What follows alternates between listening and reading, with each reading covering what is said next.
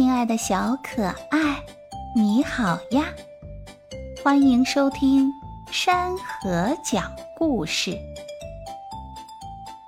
宙斯与众神，作者伊索。天神创造万物时，宙斯创造了牛，普罗米修斯创造了人，雅典娜创造了房子。他们推选莫摩斯评判这些作品。莫摩斯嫉妒他们，说宙斯犯了错误，应该把牛的眼睛放在头顶的犄角上，让牛能看见会撞到什么。接着，他说普罗米修斯没有把人的心挂在体外，这样人心里的想法不能表露出来。最后。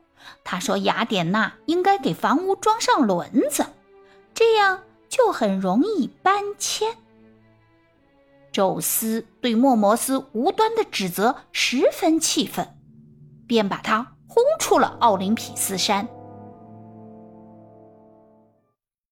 亲爱的小可爱，我们可不能随便去指责别人哦，我们要尊重他人的创造成果。谢谢你的收听，今天的故事讲完了。